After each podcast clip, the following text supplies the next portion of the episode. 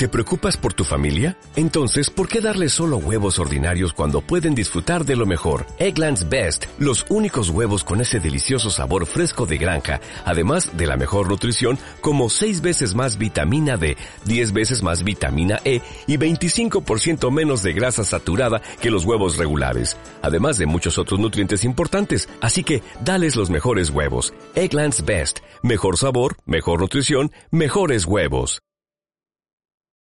Desde que el mundo es mundo, el ser humano se ha ido repitiendo una y otra vez la misma pregunta. ¿Dónde debo ejecutar mis cargas dentro de GCP? Bueno, a lo mejor no es la pregunta que más se ha hecho el ser humano, pero seguro que es una pregunta que nos ha venido a nosotros más de una vez. Por suerte para ello y para poner un poco de luz, hoy vamos a hacer un debate donde los miembros del equipo de Goodly van a coger cada uno un servicio y van a discutir acaloradamente para descubrir dónde tenemos que ejecutar esas cargas de trabajo que tenemos. Dentro intro y empezamos. Estás escuchando Cómo conocía nuestro cloud, un podcast en el que hablaremos sobre Google Cloud y cómo sacarle el máximo partido a los servicios que ofrece, de una manera imparcial y amena.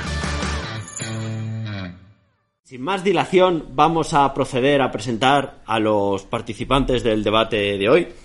En primer lugar, tenemos al señor Andrés Navidad León, que viene del Partido Virtual. Hola, muy buenas, Tomás. ¿Qué tal? Luego tenemos a, a- al señor José Berenguer del movimiento Functions. Muy buenas, Tomás. ¿Qué tal? En tercer lugar, del partido de Cluster Unidos, tenemos a, a la señora Patricia Prieto. Hola. Y por último, pero no menos importante, del partido Dockers, a Óscar Ferrer. Hola, Óscar. Hola, buenas. Antes de empezar, me gustaría daros la oportunidad de que le explicarais a la audiencia eh, cuáles son los puntos fuertes de vuestro partido y vuestra solución para ejecutar las cargas. Si queréis, empezamos por, por el señor Óscar. Perfecto. Eh, cuando quieras puedes quitar la voz engolada, no, no va a pasar nada. Gracias. ¿Qué tal? Pues nada, yo vengo en representación de mi partido Dockers, ¿vale? Eh, somos fieles defensores de Cloud Run como el lugar perfecto en Google Cloud para desplegar esas cargas. Eh, estamos hablando de desplegar contenedores, pero sin la complejidad esta que tiene Kubernetes. Los contenedores molan mogollón y cuando metes en Kubernetes la has cagado porque es todo muy complejo. Estamos hablando de eso, estamos hablando de serverless. Y para nosotros Cloud Run es como el hijo, el hijo moderno que convence tanto a padres como a hijas. Ese es Cloud Run. Muy bien, muy, hemos empezado muy fuerte, incluso faltando a otros partidos, lo cual está muy bien. Eh, continuamos con, con Andrés Navidad. Hola, ¿qué tal? Eh, cuéntanos un poco de a qué vienes a defender hoy. Bueno, yo vengo a defender a mi partido virtual. Eh, simplemente queremos pues, poner de manifiesto y, y comentar a todo el mundo que, bueno, todos todo lo que vamos aquí a hablar, realmente todo corre bajo nuestra propuesta inicial, que es tener nuestras propias máquinas virtuales, donde tenemos la libertad absoluta de poder hacer lo que queramos sin ser, sin estar sujeto a la disponibilidad, a los servicios que te quiere dar un proveedor de nube, simplemente nuestras máquinas, una solución clásica, tradicional y que funciona siempre. Eh, continuamos con el movimiento Function de José. Bueno, yo no quiero decir a Navidad, pero creo que la tendencia actualmente es el serverless, que para que no lo sepas es un tipo de arquitectura que te permite ejecutar y crear aplicaciones sin tener que preocuparte de cosas que en teoría no aportan nada, como es pues si una máquina está levantada o no, el tamaño de esa máquina, eh, las actualizaciones, y es lo que, junto con mi compañero Oscar, que podemos hacer coalición, pero creo que es lo que, vamos, a lo que se tiende. A flexibilidad, eh, cero complejidad, todo fácil. Empezamos con las posibles alianzas. Vamos para finalizar la, la ronda inicial. Eh, Patri. Bueno, yo no necesito mucha presentación. Todos conocéis Kubernetes. Estamos estableciendo un nuevo orden mundial. Han hablado de flexibilidad. Lo tenemos. Han hablado de virtualización. Lo tenemos. Han hablado de contenedores. Lo tenemos. No necesito mucha más presentación. Yo creo que en un futuro todo será Kubernetes y lo sabéis. Vale, bien. Eh, habiendo visto esta ronda inicial, vamos con el primer bloque de preguntas que va a ser centradas en la flexibilidad, que es uno de los aspectos más importantes a la hora de elegir dónde tenemos nuestra carga. Así que vamos a empezar con una pregunta dirigida al señor Navidad. Dicen que las máquinas virtuales no escalan y que cuando lo hacen es un lío increíble. ¿Cómo se defiende usted de estas duras acusaciones? Bueno, realmente sí que es verdad que antiguamente quizás en un entorno donde tenías ciertos servidores on-premise y demás, pues sí podrías tener ciertos problemas, ¿no? Pero a día de hoy, cuando estamos corriendo estas máquinas virtuales dentro de una nube pública, eh, al final tienes la posibilidad tanto de escalado vertical como posibilidad de crear un grupo de instancias que tengas unificadas que puedan escalar horizontalmente. Es decir, a día de hoy no le veo mucho sentido a esa afirmación. Puedo entender lo que hace 25 o 30 años sí se podría comentar, pero a día de hoy no tiene, no tiene mayor sentido. Y a nivel de flexibilidad, que es lo que estabas contando, yo creo que aquí no hay. Podemos casi saltar a la siguiente ronda porque no hay más discusión aquí tampoco. A nivel de flexibilidad, nosotros somos los más flexibles en ese sentido. Puedes ejecutar cualquier tipo de carga, en cualquier tipo de entorno, con cualquier tipo de intérprete, eh, con cualquier tipo de tecnología, aunque sea de hace 25 años si quieres, hay muchos programas a día de hoy o muchas empresas que por casuística de la vida, pues tienen ejecuciones y programas en COBOL, pues ya me decís dónde los ejecutáis vosotros. Bueno, bueno, pues, perfecto. Voy a coger este, este guante y se lo voy a lanzar al resto preguntando por qué hacemos con las cargas eh, stateful. Empezamos con, con, con Patri. Perfecto. Aquí hablas de flexibilidad y de ejecutarlo todo ahí te damos un poco de mil vueltas. ¿eh? Más flexibles somos nosotros. ¿Qué tipo de cargas quieres ejecutar? Podemos con todo. Stateful, stateless, jobs, que sistemas distribuidos, lo, que tú quieras. ¿Que quieres crecer sin morir de éxito? Pues te, ofrecemos autoescalado, horizontal, vertical, mucho más fácil que gestionar que con las máquinas virtuales. No me vas a decir que no. ¿Que, que estás harto de en mi local funciona? No te preocupes, infraestructura inmutable. ¿Qué más? ¿Qué más? Es que, quieres varias nubes, que le pegas a todo. Pues también te lo damos. es que no, no hay discusión. Bien, bien. Eh, uf, viene Kubernetes pegando fuerte. No nos esperábamos menos. Vamos a seguir con Oscar. Eh, yo. A mí me parece muy guay lo que dice Patti. Genial. Podéis con todo, pero de verdad estamos hablando de, de que si stay de no sé qué, pero si es que eso no se lleva ya, si es que nadie hace, nadie hace esas cosas, si es que no hace falta tampoco. Oye, que en Cloud igual stay food no lo que más nos va, no nos va, pero no va porque vamos con los tiempos de ahora, es que tampoco se llevan ese tipo de cargas. Que queremos seguir haciendo coches con ruedas cuadradas, pues bueno, pues al final acaban rodando pero que no, que la tendencia es hacia donde estamos nosotros, eh, mundo serverless, el stateful cada vez se lleva menos, eh, si tienes datos los sacas fuera y, te dedicas a hacer lo que mejor sabes hacer y desacoplar. Solo por dejar claro el dato, ¿pueden tener cargas stateful, eh, Cloud Run? Mm, todavía no, pero no te digo yo que no las tengamos, pero todo aquello que quieras mantener conectado, siempre tienes la posibilidad de, de sacártelo a una arquitectura más moderna donde tienes una Redis o algo similar en la que puedas mantener ese sí, estado. lo que se hacía hace 25 años también. Sacar el estado a una base de datos externa en algún sitio externo y ya está, ¿no? Bueno, sí, o como se hacía hace años de decir, oye, aquí tengo un maquinote, le voy a meter la base de datos, el API, la aplicación, el Java, el no sé qué. También lo podemos hacer así si quieres. Bueno, bueno, bueno. Continuemos con el debate. Por último, para finalizar, queríamos saber qué opinan las, eh, las Cloud Function de de este tipo de cargas. ¿De qué, perdona? ¿State, state qué? No, no conozco al señor de que usted me habla. Creo que ha quedado claro. Eh, pasamos al, segundo bloque, que es economía. Eh, la economía es un aspecto fundamental donde ejecutamos nuestras cargas. es bien sabido que ha habido, ha habido proyectos y aplicaciones, carga de trabajo que han triunfado en cuanto al público, pero que el excesivo coste las ha llevado al traste. Eh, cuáles son los puntos fuertes en lo economía o qué servicio es más caro. Y vamos a empezar con, con, con la señora Patri y Kubernetes. Del servicio que se habla dice que está muy bien, pero que los costes van subiendo, van subiendo, sobre todo en, cuando hay que hablar de un entorno y el mínimo número de, máquinas por clúster que son necesarias. Bueno, vamos a ver, si empezamos así que todo es muy caro, pues bueno, vamos a empezar a mirarnos eh, la casa por dentro. Hay que usar los clústeres como hay que usar los clústeres compartidos, clústeres un poco más pequeños para entornos no productivos. Bueno, lo primero de todo, que es que Kubernetes no es para mierdecillas, ¿vale? Eso es más para entornos empresariales. Y luego, siempre venimos ahí arrastrando, que esto le sonará a Navidad, del, del mundo legacy, que venga, vamos a meterle esto a tope de CPU y a tope de memoria. ¿Por qué? Pa- por, pa- por si acaso. Entonces nos en- siempre nos hemos estado encontrando clústeres, pues venga, sobredimensionados, grandes, para luego ejecutar cuatro mierdas. Entonces hay que, hay que mirarse. Luego, mm, siempre queremos ir a lo más de lo más. ¿Qué tipo de clúster? Multiregional, ala, venga, y pues vamos a ver si lo necesitas o no, porque lo que realmente sale caro es sobredimensionar el tráfico egres y todo ese tipo de cosas que lo hacemos sin miramiento. ¿Por qué? Porque es fácil. Sí, lo que sale caro es ponerlo en producción, ¿no? Que es lo que No. realmente, ¿no? Eh, Cuatro pruebas, claro que son baratas, claro.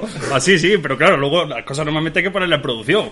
Que, que las cosas de las cuatro hippies estáis ahora a día de hoy ya con eso de hacer cuatro pruebas y bien, pero las cosas luego tienen que ir a producción. Y eso al final, pues Kubernetes es bastante caro. Os voy, a- decirlo. os voy a decir una cosa, que aquí estamos los serverless.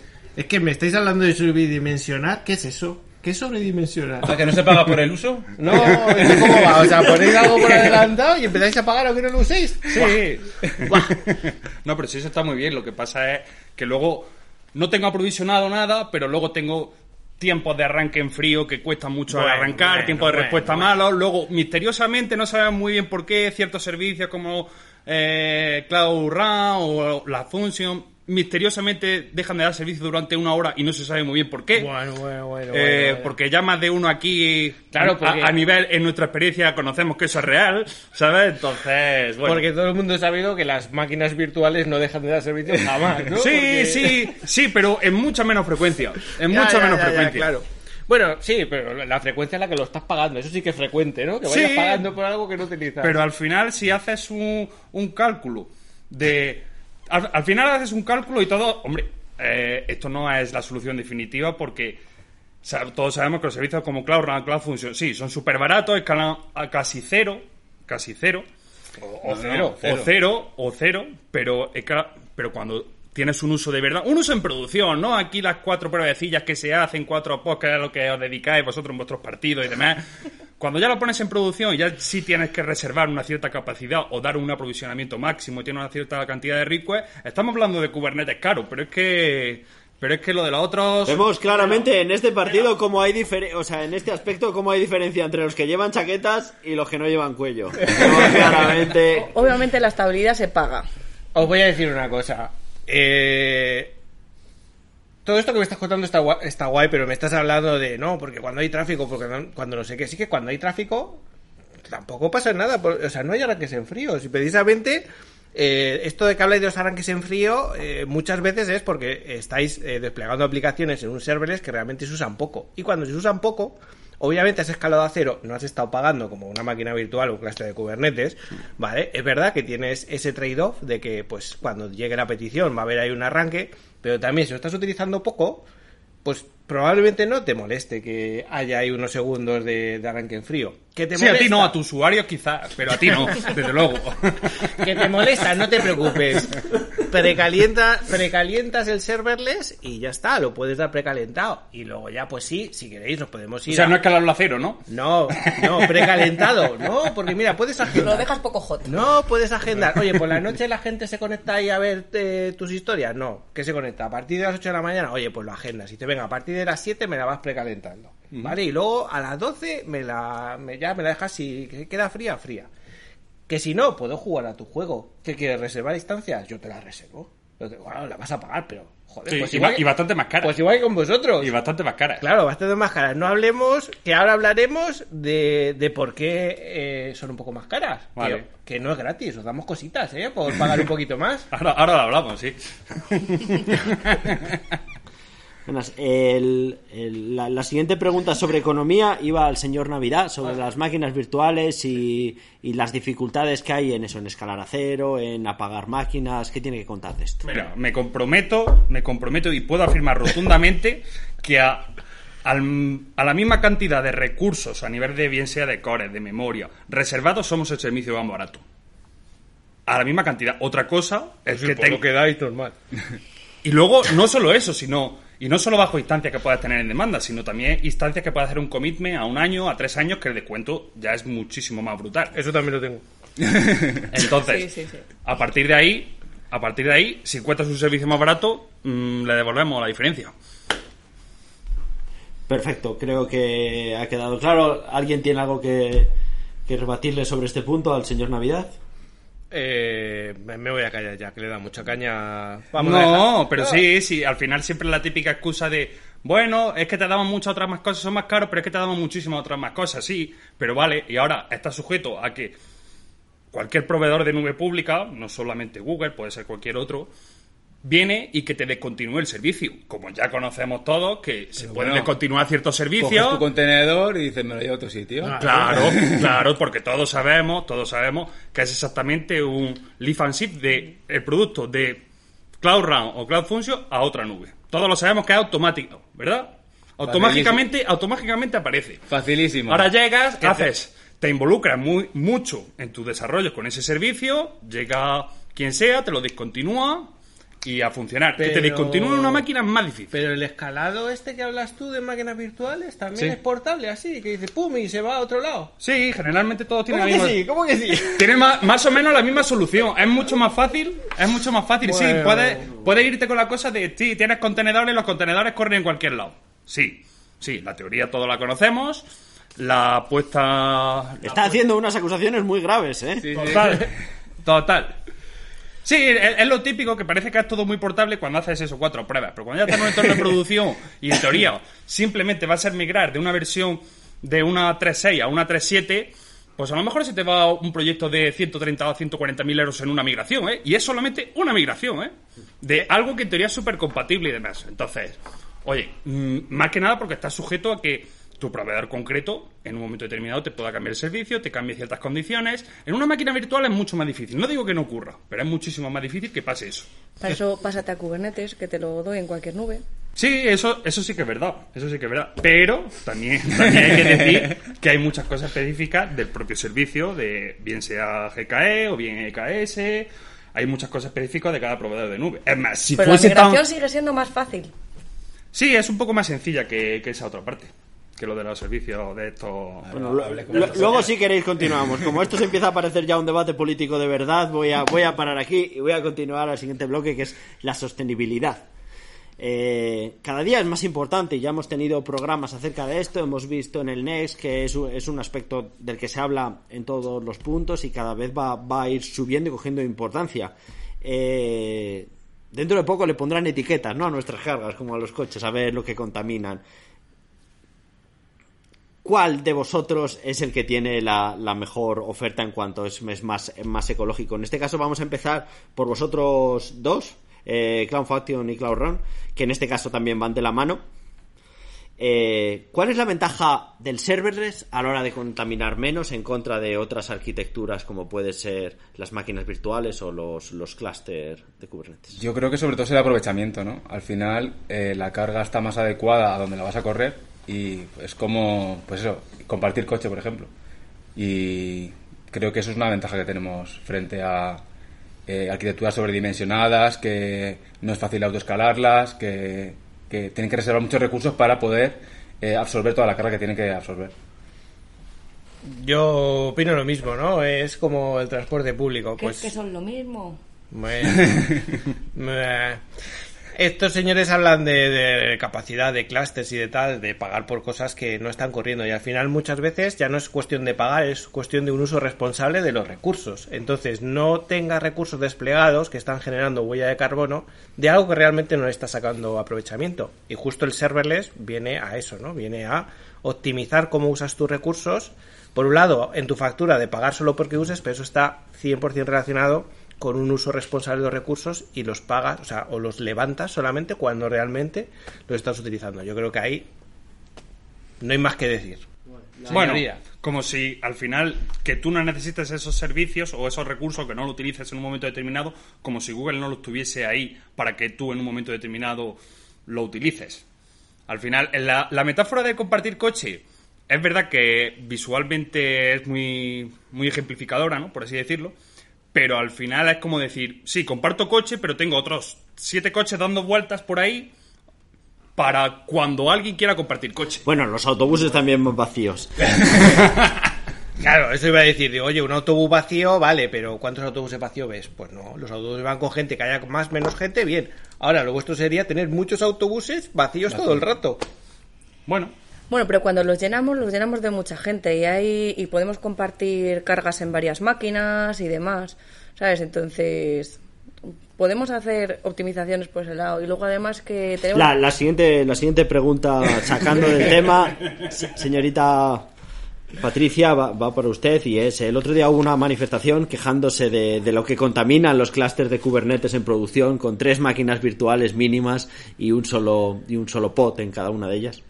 ¿Cómo se defiende de esto? No faltemos a la verdad, ¿eh? Eh, Aquí las máquinas se pueden compartir, se pueden compartir por varias cargas y luego además tienes visibilidad total de dónde las estás desplegando, eh, en qué región, que la eliges tú y puedes elegir eh, regiones de bajo consumo, que, y, y- qué tipo de máquinas puedes optimizar para, para elegir las máquinas que contaminen menos y demás. Y luego puedes hacer, eh, usar máquinas Prentible que también te ayudan en ese tema. Entonces, pues puedes hacer muchas cosas por la sostenibilidad. Lo que estamos de acuerdo es que para todos es muy, muy importante. Vamos con el, eh, con el siguiente apartado, que es el mantenimiento y, y operación de las máquinas y la configuración. A la hora de hacer cálculos, este tema no suele tenerse mucho en cuenta, pero en el día 2 empieza a haber daños y problemas de cabeza. Vamos a empezar con las máquinas virtuales, señor Navidad. Eh, ¿Cada cuánto hay que actualizar las máquinas virtuales? ¿Qué, ¿Qué riesgos hay cuando no se actualizan? Bueno, al final los riesgos no dejan de ser riesgos que puedes tener incluso a nivel de sistema operativo, que no tiene por qué ser necesariamente. Es decir, el mantenimiento que puede llegar a tener, eh, mucha de esa parte te la quita, en este caso, por ejemplo, Google, y tú puedes centrarte en sí que es verdad que tener un mantenimiento de todo aquello que tengas por encima de esa máquina virtual. Pues sí, evidentemente tienes ese coste. Es un coste ínfimo respecto a lo que a lo mejor luego puedes llegar a pagar por servicios gestionados. Uh, Bueno, bueno, bueno. bueno, bueno, bueno. Sobre, sobre GKE, ¿cuál es el problema de las actualizaciones? Realmente no tenemos mucho ese problema, ¿eh? Eh, Realmente con Rolling Update, pues te quitas bastante complejidad de, de ese Sí, pero eso es a nivel de servicio solamente. Bueno, pero A nivel de la, de la aplicación, pero ¿y de la gestión del clúster?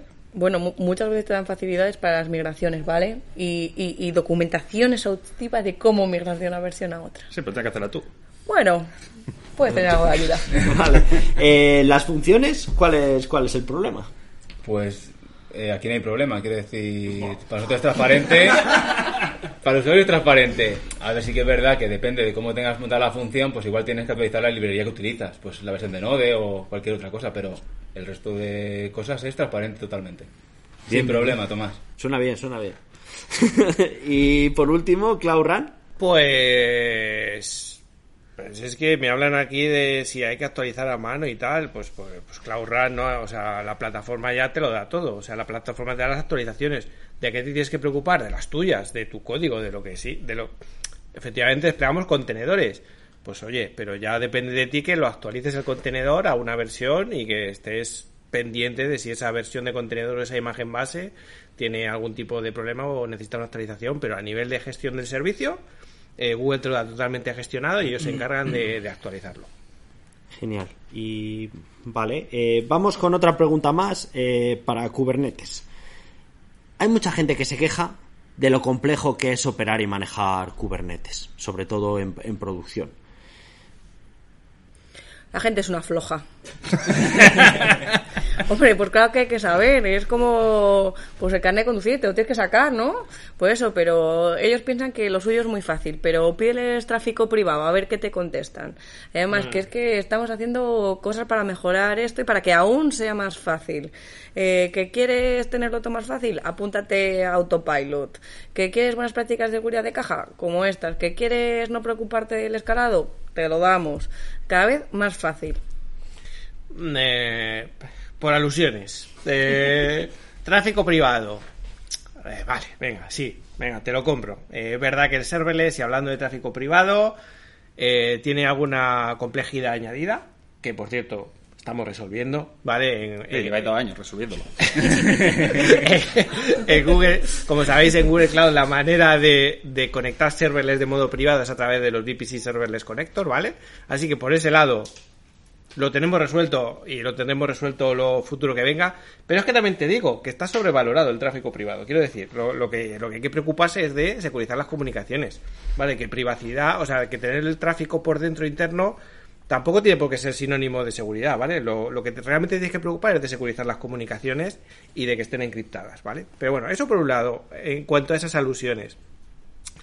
Eh, que te podría decir lo contrario, ¿vale? Te digo yo a ti, oye, que vivimos en un mundo en el que los servicios están expuestos en Internet. Esa es la realidad de, de, muchos, de muchas de las aplicaciones que corremos. Vaya jaleo tienes que montar en Kubernetes para exponer las cosas en Internet, ¿eh? Y que sean seguras. Pues eh, Cloud Run te lo da hecho, ¿vale? Flojos. te da el certificado, los certificados, te lo da balanceado, te da directamente un servicio que puedes llamar desde fuera. ¿Que quieres autenticación y autorización? A golpe de clic en 5 minutos te lo he configurado. Configura eso en Kubernetes. Configúralo en una máquina virtual. Es que luego decís, no, es que es un poquito más caro, pero claro, es que todo esto te lo estamos dando. Sí. Son horas de trabajo y de preocupaciones. Vale, pero sí, al final en ese sentido dicen, no, somos un poquito más caros por todas esas cosas. Sí, pues ahora me hago todo ese curro y de aquí a seis meses, un año, pues decides que no, que así no va a ser, que va a ser de otra manera. Y venga, ahora hacer el sobreesfuerzo porque parece que es que puedes tener un único servicio desplegado en Cloud Run, pero es que a lo mejor tienes 1500. Si eres una empresa relativamente grande y potente. Ahora, todo lo que te estás ahorrando, ¿no? En cuanto a gestión, mantenimiento y demás, ahora te lo comes en la migración. Sí, tienes suerte de que sea una migración, porque a lo mejor te lo tienes que llevar a otro servicio. Y eso ahí te lo llevas. Hasta pagando más caro y encima te, te vas a tener que comer una migración del copón. Que nos quite lo bailado. Hemos estado viviendo un año a golpe de clic. No Ah. hemos tenido que hacer nada más. Sí, a golpe de clic, eh, por las cuatro pruebas. Si no, pues tienes que Bueno. tenerlo terraformado, tienes que tenerlo bien, tienes que tenerlo productivizado, tienes que tener ya gente que sepa hacer ese tipo de cosas, que es lo que tienes que hacer en un mundo de pues, tus propias máquinas virtuales y, y demás. Al final parece que es que te quita toda esa gestión de tener que saber, y no, no te quita de tener que saber. Tienes que tener gente que sepa también de eso. Vale, eh, vamos a ir a por la ronda final de preguntas. Eh, existen rumores sobre Cloud Function y Cloud Run sobre que plantean fusionarse. ¿Qué hay de cierto en todo esto? Bueno, con las V2 ¿no? de las Function ya hemos dejado un poco claro por dónde va el tema, que ahora corren ya sobre un run y creo que hacemos buenas migas. Se podría decir que somos pareja, de hecho. De hecho, lo somos. De hecho, lo somos.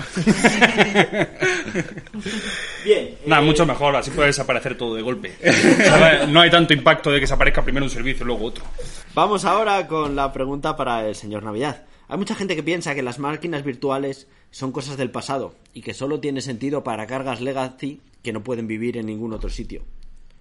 ¿Cuál es su respuesta a estas duras declaraciones? Nah, al final es eso es mentira. Siempre han existido, siempre van a existir. Todos los servicios de estos señores no dejan de funcionar sobre, al final, máquinas virtuales. Eh, el servicio de esta señora también funciona sobre máquinas virtuales. Y al final es como es como el aire, es como el oxígeno, siempre se va a necesitar. No, no, no tiene ningún tipo de sentido. Y yo creo que cuanto antes interioricemos que puedes apoyarte en según qué casuística o en según qué circunstancias en otros servicios. Eh, lo que está claro es que eh, las máquinas virtuales siempre van a existir y está muy bien que lo tengas siempre en cuenta cualquier tipo de, para cualquier tipo de carga. Vale. Eh, la siguiente pregunta para Patrick. ¿Es Kubernetes el viejo sistema con pegatinas nuevas? GKE es la mejor implementación de Kubernetes y solucionamos bastantes problemas de los que tienen en los entornos legacy. Eh, escalado, eh, login, trazabilidad y sobre todo la seguridad. Además está instalando fuertemente en todos los entornos productivos y tienes que contar con este servicio para tu empresa. Y para finalizar esta ronda de preguntas vamos a hablar de, de, la unión de Cloud Run y Kubernetes. Ahora mismo han parecido muy separados, pero sabemos que hay muchísimas cargas donde se han presentado eh, juntos. Y, bueno, ¿qué tal ha ido esta experiencia? Somos un poco promiscuos. Eh, nos gusta Functions, pero también nos gusta Kubernetes. ¿Por qué no? O sea, practicamos el poliamor y yo creo que podemos formar un gobierno de coalición bastante, bastante equilibrado. Es verdad que en serverless hay algunos casos a los que no llega y donde es más apropiado Kubernetes. Tampoco voy a, voy a negar la mayor. Así que yo creo que tanto RAN como Kubernetes son como un, un buen gobierno de coalición para, para llevar el país al éxito.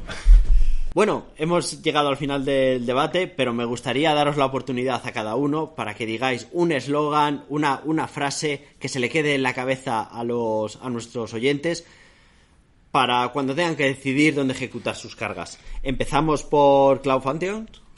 Keep it simple, stupid. Siguiente GKE.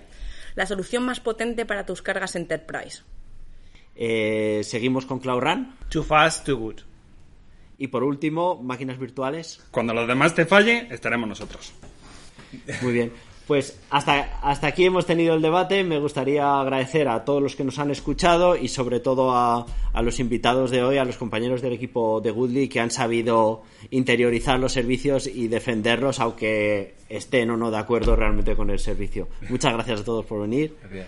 A ti, a ti por invitarnos. Y esperemos que haya, que haya gustado este debate donde hemos querido tratar este tema de una forma un poco diferente, un poco divertida, pero dando puntos y argumentos para cada, para cada tipo de, de carga y cada tipo de servicio. Nos vemos en el próximo episodio de cómo conocía nuestro cloud.